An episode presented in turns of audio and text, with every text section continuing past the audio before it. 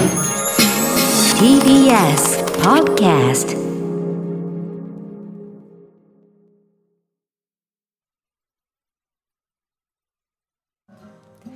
B. S. ラジオから全国32局ネットでお送りする 1J この時間は共立リゾート presents 新たな発見を綴る旅ノオト共立リゾートのホテルや旅館がある地域にフォーカスを当て歴史や観光スポット絶品グルメなどその地ならではの魅力をご紹介します。今月は長野県の軽井沢エリアと群馬県の草津エリアを特集しています。今週は先週に引き続き長野県軽井沢。標高1000メートルの場所にある日本を代表する高原リゾート地で江戸時代には宿場町明治時代には外国人向けの避暑地となっていた歴史があります。そんな軽井沢には強立リゾートのホテルルシアン旧軽井沢がございます。そして本日の旅の案内人旅シェルジュは軽井沢観光協会の土屋義治さんです。先週があの副会長さんがご出演してくださったんですけど今回は会長さんではい。生まれも育ちも軽井沢。軽井沢の歴史にかなり精通されている方なのでいろいろ聞いていきたいなと思います。それでは旅ノオトスタートです今日の旅の案内人旅シェルジュをご紹介します。軽井沢観光協会会長の土屋義治さんです。土屋さんよろしくお願いいたします。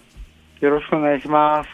あのズームの画面背景がすごく素敵ですね。本当ですね。後ろがねこれはですねあの、私が経営しているあの、ピクチャレスクガーデンという、あの、英国のですね、はいはい。あの、ガーデナーが作ったガーデンなんですね。すごくだから見事なんだえーこれがあの、絵本の森美術館の庭になります。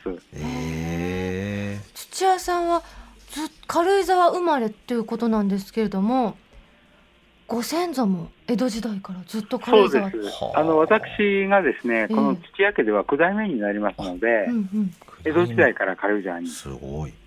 いるということですよね。はい。軽井沢の良さってどんなところですか？えーっと、私もですね、子供の頃から軽井沢をあの見てきて、うんうん。あの大きく変遷をしてきました。あのでもですね、現在はあの日本を代表するリゾートとして発展ししていることにですね、大変あの誇りを持っています。うんうんあの先人がですね、当初あの別荘を建てた方々っていうのはあの明治時代だったんですけども、明治から別荘を建ててる人がいたんですか？そうですね、あの屋根の病院と歌ったんですね。屋根の？うん。ない病院。病院。へえはい。ということはあの標高1000メートルのですねう、ん。このウェルネスの気候がですね、うん。非常にあの現在ではあの科学的にもあのエビデンスが取れてきているんですけども、うんこの標高1000メートルの高原にですね、彼らはじ理想郷を作ろうとしてたんですね。うんうんで、このあのウェルネス気候がですね、非常にあの凛とした空気とか、爽やかな風とか、豊かな自然とか美しい景観がですね、価値を与えて、今、軽井沢には1万 ,1 万7000件の別荘が点在しています。なんか軽井沢って何しに行くってなくても行けば元気になるってイメージありますもん。空気吸えば絶対復活できる場所ってイメージです。軽井沢。でそうです、そうです。ん。あの多分ですね、軽井沢に多くお越しの方っていうのは、それを感じていただいていると思いますよ。うんうん。実際ずっと長いこと土屋さん住まれてみてどうですか？うん、あのやはりあのウェルネスっていうのはですね、うん。あのヘルスとは違って、概念としては未病なんですね。ううん。ん。健康で長生き、だから病気をしない体を作るっていう意味では、軽井沢っていうのは標高1000メートルの気圧とか気候がですね、万人に合うんですね。えこれがあの標高2000メートルぐらいになると、アスリートの世界になるんですど負荷がかかってくるんですね。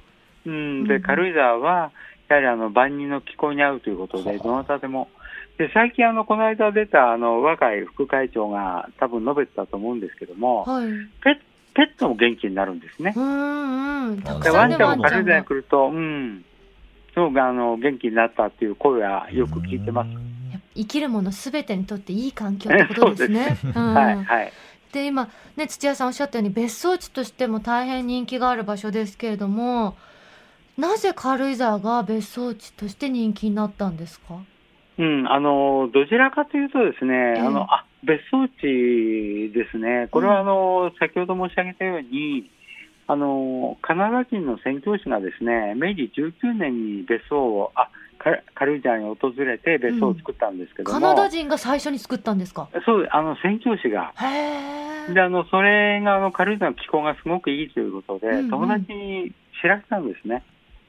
自分の自国で次から次へ。のってことですね。お友達に、ええ。次から次へあの別荘が建ってて、うん。建っていきました。で、それにですね、明治時代っていうのは、うん。欧米の生活に追随するように、日本人もですね、そのスタイルに憧れて、やっぱり秘書というものの概念をですね、導入して、あの、いわゆる当時の日本人の指導者であったりとか、うん。政治家とか文化人がですね、こぞって別荘を建てていったんですね。う。んそれがあの軽井沢の別荘の発祥です。なるほど。だからどこか異国の風紀漂う洋風の建築が多かったりムードがあるんですね。そうなんですよね。あの非常にあの、うん。おしゃれな別荘も建っていますし、はい、何よりもあの生活スタイルがすごく欧米的で、うん。あの新しさを感じますね。ううんんい。はいかがですか？ここまでお話聞いてみて。いややっぱ軽井沢ってのはちょっと特別な場所ですよね。だからあの別荘地もねいろんなところありますけどやっぱね、うん。さっき本当に会長さんおっしゃるように世界中のあの方があの世界中に別荘を持つような方が軽井沢にも一棟やっぱ別別荘を持ちたいって言って作られたりするっていう立地っていうのはなかなか日本でうん。こんだけ歴史があってっていうので本当にねあのまあ、珍しいって言い方するとあれですけど本当にね希少な立地ですよ。なんか誇らしいです日本人としてね、うん。だから今もにあの日本人もやっぱ軽井沢特別だって言って、東京から移住する人もたくさん軽井沢ね、うん。大人気ですから、そうですね。あそうさっき土屋さんがねおっしゃったその日本の方もやっぱり欧米の方に憧れて別荘を作ったりそういうコミュニティが広がってったってお話なんですけれども今でもそういうコミュニティってあったりするんですか、ありますね。あのへ別ー軽井沢はですね、うん、別荘に塀を作ってはいけないんですね。うん。これはあのルールで、うんうん。ルールで決まってます。のどうしてですか、あ、あやはり景観とかですうね、ん。やっぱりあの共にその場所に住むというコミュニティをうん。発展させるための多分あの知恵だったと思うんですね。でそれはあの今でも続いてまして、へ自然的にですね隣同士があの夏場になるとお会いするんですね。と自然にコミュニティができていきます。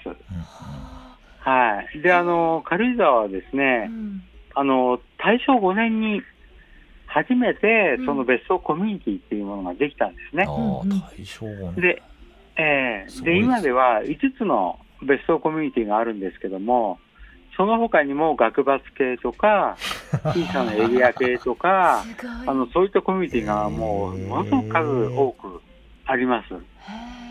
はい。映画作っちゃいけないってびっくりしました。でこれも本当軽井沢こうやってずっとされてますけど、うん今街づくりの中でもうんこういうルールを作ってる新しいま街とかありますよ軽井沢真似てってことですよね。もうそうですそうだと思いますやっぱりうんあのやっぱり全部塀で囲まれていると まあすごい閉塞的なうんあの窮屈ですもんね。なりますからね印象がそうでやっぱりさっきあの本当に勝さんおっしゃるように、まあ、あのお庭に出て、うんお茶でもしてる時に向こうでもこうやって「こんにちは」みたいな話とかをちゃんとやっていこうっていうので素敵すぎる。全然街のイメージがやっぱ変わっていきますからね。あとそうだ。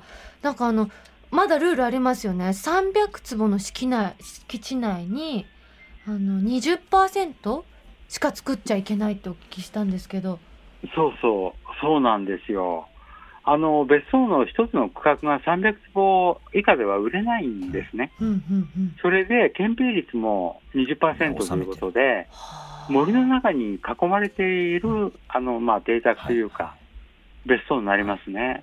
そうこれも、ね、あのすごい。自然景観も美しいですうんし、本当にあのあまり直接的に見えないので、うんだからえー塀がなくても成立するっていうのはありますよねそうなんです。よ。これもうんちゃんとやっぱり20%の中でしか作らない森があるって、まあのま町の価値が下がらない全世界的な特徴の2つがあって、はい。一つは今みたいなルールをしっかり作っているところ。もう一個はね森が多いところなんですよ。木のあの樹木の中に家が建ってるみたいな森の多い比率の町っていうのはめちゃめちゃ人気になるっていうのがあってですね。普遍的に街のこ価うも世界中みんなそうです。だからあの人気ずっと人気を歴史的にずっと獲得してる街っていうのは何でもいいですよなんて街ないんですよ。ルールがすごいしっかりしていて、まあ、さっきね300坪以下では分譲できないとかってねあの軽井沢されてるっていうことじゃないですけどうん。他の国とかでもそういうのは普通にちゃんとあってですね。そういうところはもう100年200年でずっと繁栄してってる街っていうのは実はあるんですよ。面白い。だこのねやっぱり世界基準ですよね。やっぱ軽井沢のねこのレベルの付け方が。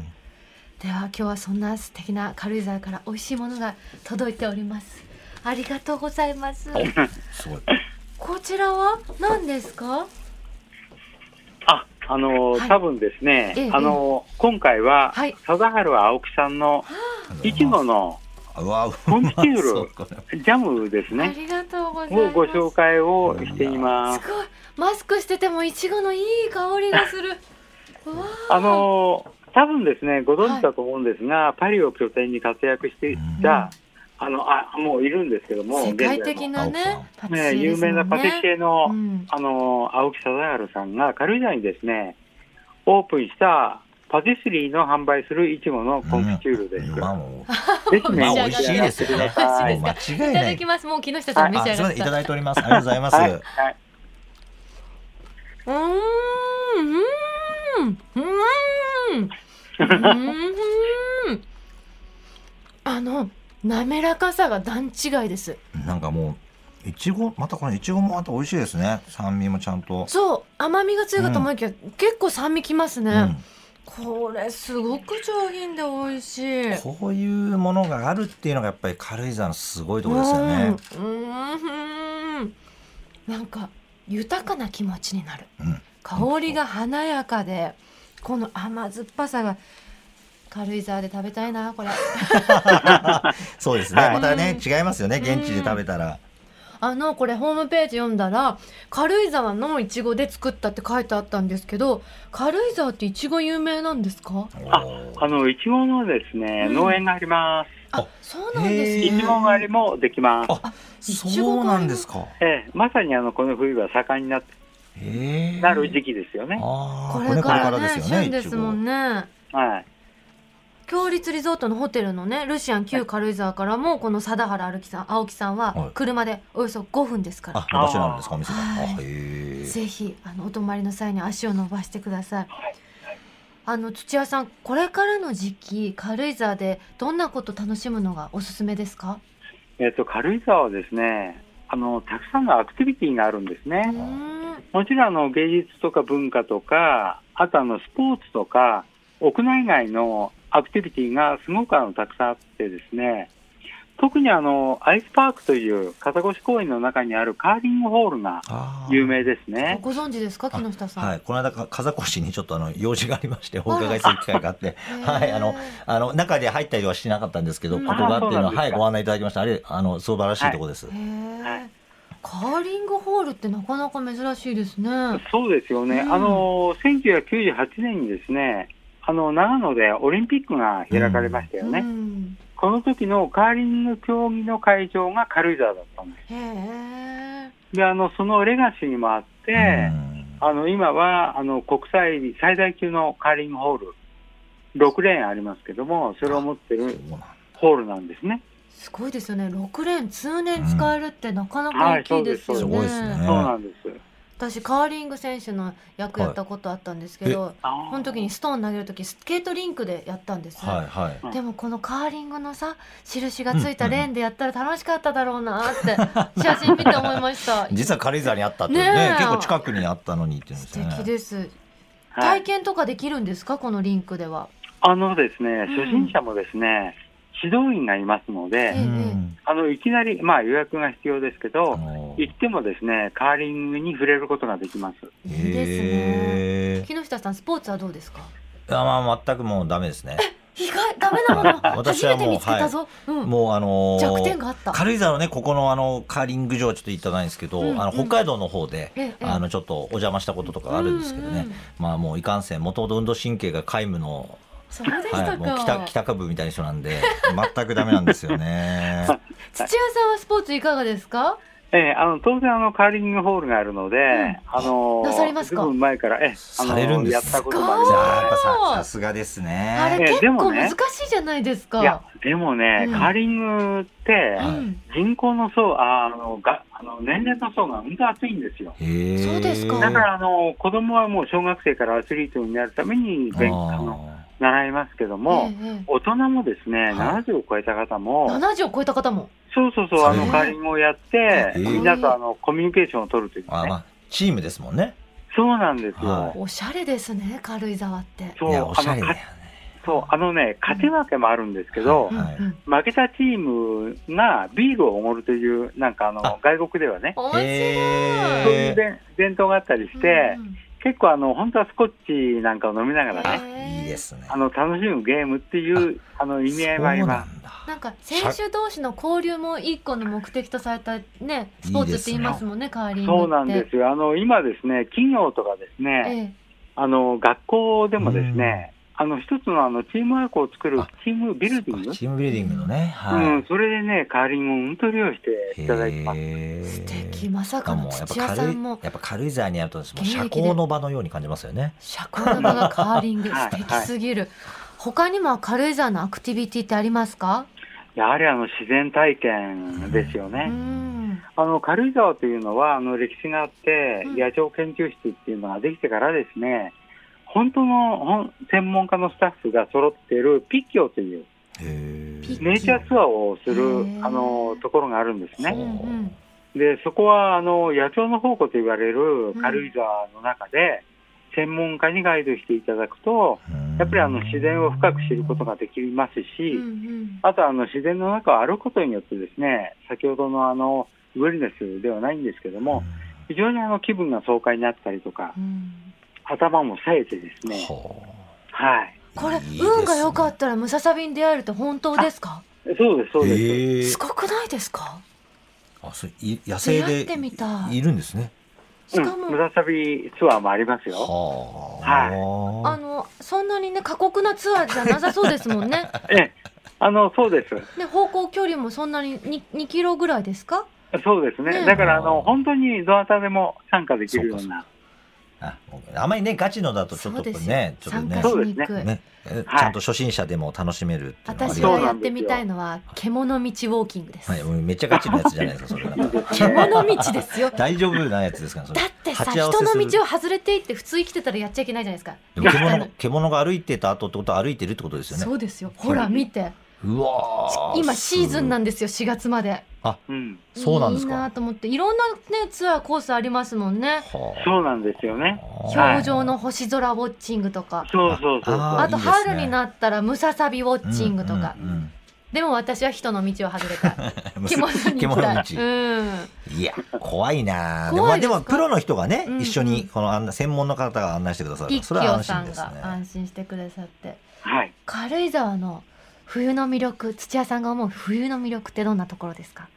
やはりですね、空気が澄んで、あの、先ほどおっしゃられたように、あの、星空がすごく綺麗なんですね。うんあの、まあ、ね、空に近いということもあると思うんですけども、そっかで標高高いですもんあのね。山えー山に一歩入ると本当に暗くなるんですよね。う。ん。で、そこに満天の星が出てくるっていうのはやはりあの、本当に美しくて心が澄むと思いますよ。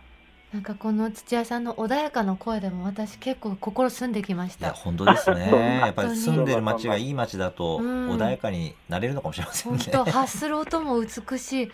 あっという間なのですが最後に土屋さんからもしお知らせございましたらお願いいたします。はい、あの、ちょっと私の紹介になるんですけども、はい。あの、私はですね、1990年にお、今から31年前にですね、あの、350年ぐらい、あの、歴史を育んできた欧米絵本の歩みとをコンセプトとするですね。う、ん。軽井沢絵本の森美術館を開館しました。絵本のみ森美術館？はい。これはあの、欧米の文化が息づく軽井沢で、西洋から発した絵本文化は同化するものという考えから、あの、発したものなん素ですね。敵で。すね。内観が木でできてて。あありがとうございます。でですねあの現在はあ中の美術館の協議会の会長もやってるんですけども、ええ軽井沢には現代アートとか巨あの巨匠の作品とかですね、木工工芸とか近代文学館のあの美術館教員会のメンバーの館がうんあるんですね。まあ、そういった文化に触れるということも、あの軽井沢の、あのーはい、なんかピーターラビットが飛び出てきそうな場所ですね。あ ありがとうございます。はい。そこが。あの、んそうですね。あの、その他にもですね、あの、まあ、春から秋にかけても、あの、スポーツだとか、あの、芸術に限らず、あの、いろんな屋内外のアクティビティがありますので、あの、多分ですね、お客様も、うんあの、軽井沢に滞在することによって、はい。非常にあの、満足を感じていただけると思うんですね。うんで、それぞれのあのアクティビティには専門家がついてますので、あの初心者からより深くいろいろ知りたいとか体験したいというものには、あのそうですね。チャレンジしやすいですもんねー。場所だと思いますね。うん四季を問そわずれとですね、はいはい。ごめんなさい、今人口が増えててそう、そうそうそうテレワークとかワーケーションのためにいらっしゃる方々も多いんですよ。うんうん、二拠点ねされる方は増えてますもんね、軽井沢。そうですね。で、うんあの、そのテレワークの施設もですね、ああの、教会がありまして、町内に28箇所あるんですね。めめっちゃ充実してるんですよ。で、そういうところで、あの、ワークもするんですけども、うんアクティビティと兼ね合わせてですね、滞在時間とか豊かに過ごせるような環境にもあります。確かに本当に旅もしたいし住みたいしテレワークも何もかも夢が広がりました。土屋さんありがとうございました。ああり。がとうございます。ありがとうございました。今週の旅シェルジュは軽井沢観光協会の会長土屋義治さんでした。ありがとうございました。ここで強立リゾートからのお知らせです。函館ベイエリアに位置し観光の拠点に適した眺望という名のホテルラビスタ函館ベイ異国情緒漂う函館の街並みやレトロモダンな空間が旅を優雅に演出し宝石のような夜景を眺めながら至福のひとときをお過ごしいただけます。客室は大正ロマンをイメージした優雅な作り。和ベッドのツインや和洋室でゆったりとおくつろぎください。大浴場はかけ流しの天然温泉を完備し最上階ならではの開放的な眺めでベイエリア津軽海峡を一望でき夜には100万ドルと称されるロマンチックな夜景をご覧いただけます。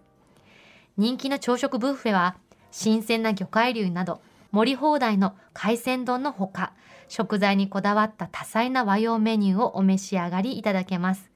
詳しくは強立リゾートの公式ホームページをご覧ください。さてここで番組をお聞きのあなたに旅のプレゼントです。今月は名湯草津に佇み上質な温泉旅を求める大人のための湯宿時の庭の宿泊券を一組2名様にプレゼントいたします。客室は寝室と居室が分かれた広々と快適な作り。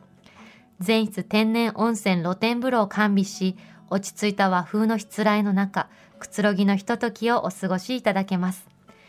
大浴場は日本三大名泉の2つの源泉からなる時の湯やこの湯をはじめ露天風呂や岩盤浴3つの無料貸し切り露天風呂など23種類もの湯巡りをお楽しみいただけます。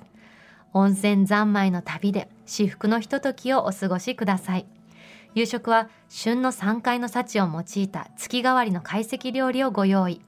和のぬくもりあふれたプライベート感のある食事どころで四季を感じる懐石料理をゆったりとお楽しみください。そんな湯宿時の庭の宿泊券を一組2名様にプレゼントいたします。ご希望の方はインターネットで TBS ラジオ公式サイト内旅ノオトのページにプレゼント応募フォームがありますのでそこから必要事項をご記入の上ご応募ください。締め切りは1月31日月曜日までとなっております。たくさんのご応募お待ちしております。なお当選者の発表は発送をもって代えさせていただきます。ここでメールご紹介します。匿名希望の方です。初めてお便りさせていただきます。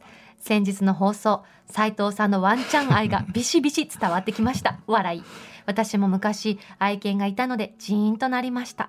軽井沢で一緒に泊まるなんて最高ですね、去年の年末からずっと疲労困憊なのでぜひ温泉三昧の湯巡りしたいです。時の庭宿泊券プレゼント応募させていただきます。お。最近親友と再会して友情を温めているので久々に男二人旅がしたいです。という。いいですねいいですよね。友達とね旅をするのもね,、うん。ねもうあの楽しいですよね。しかも最近再会っていうのが良くないですか？いいです。なんか連絡あったんでしょうね。大人になってから昔の友達とまた再び親交があるっていいですよね、いいですよね、うん。疎遠にならずにねいい旅できるといいです。なんかこの人に当てたくなってきた私は。確かに。何の権限もないけど ぜひ言言ってもらいたいような気持ちにはなりますよね。うん。いけるといいですね。ご応募ありがとうございます。またこの番組ではあなたのメッセージもお待ちしております。強立リゾートのホテルや旅館にご宿泊された方の感想もお待ちしております。来月は鹿児島県の霧島を特集します。あなたの旅の思い出も教えてください。件名には必ず旅ノートとお書きの上 1j.1j.jp までお送りください。来週の旅シェルジュは月末恒例フリーアナウンサーの片桐千秋さんが生出演してくださいます。強立リゾートのホテルに宿泊し実際に見て、聞いて体験してきたことをレポートしてくださいます。どうぞお楽しみに。ね。私もう来月は、絶対来週は勝ちます。あ。この間だって木下さんに負けたあそうだ。そうでしたそうでした。その後おた。たけさんにも負けて私連敗続いてるんですよ。やばいですね。はい頑張ります、はい。皆さん来週も。どうぞお楽しみに